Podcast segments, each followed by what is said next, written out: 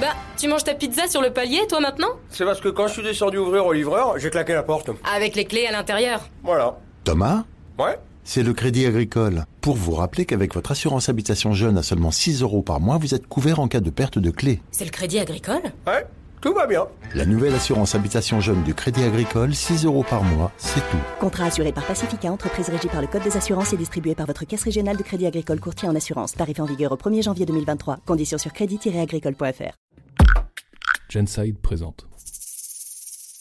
Pourquoi a-t-on envie de pratiquer le sexe dans des lieux insolites? Faire l'amour sur son lieu de travail, au coin d'une rue, à l'abri des regards, dans un ascenseur, sur la plage ou encore dans les transports. Bref, cette idée nous a tous traversé l'esprit au moins une fois au cours de notre existence. Mais pourquoi sommes-nous tous sujets à ces envies soudaines d'avoir des relations sexuelles dans des lieux insolites? Traditionnellement, que l'on soit en couple ou non, l'endroit privilégié pour avoir un rapport reste bien souvent un lit.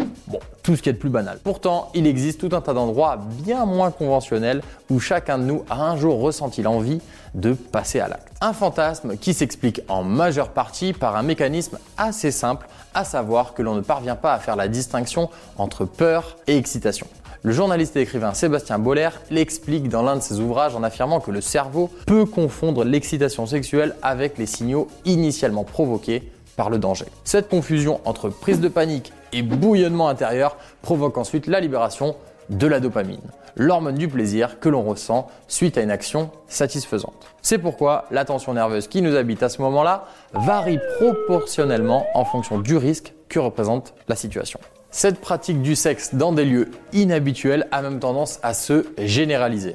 Selon un sondage réalisé par Amorelli, on apprend qu'avoir un rapport sexuel en extérieur serait le fantasme de 19% des interrogés. Dans le classement des fantasmes les plus répandus, il occupe la sixième place, une place honorable, mais encore bien loin du plan A3 ou des jeux de rôle. Ce qui montre que nous sommes de plus en plus nombreux à vouloir casser les codes en termes de sexualité. Alors, si vous avez plus d'une fois eu envie de faire l'amour dans l'ascenseur, sur le siège arrière de votre voiture ou encore dans une cabine d'essayage, n'ayez crainte, non seulement vous n'êtes pas fou, mais en plus de ça, eh bien, vous n'êtes pas seul. C'était un podcast de Genside.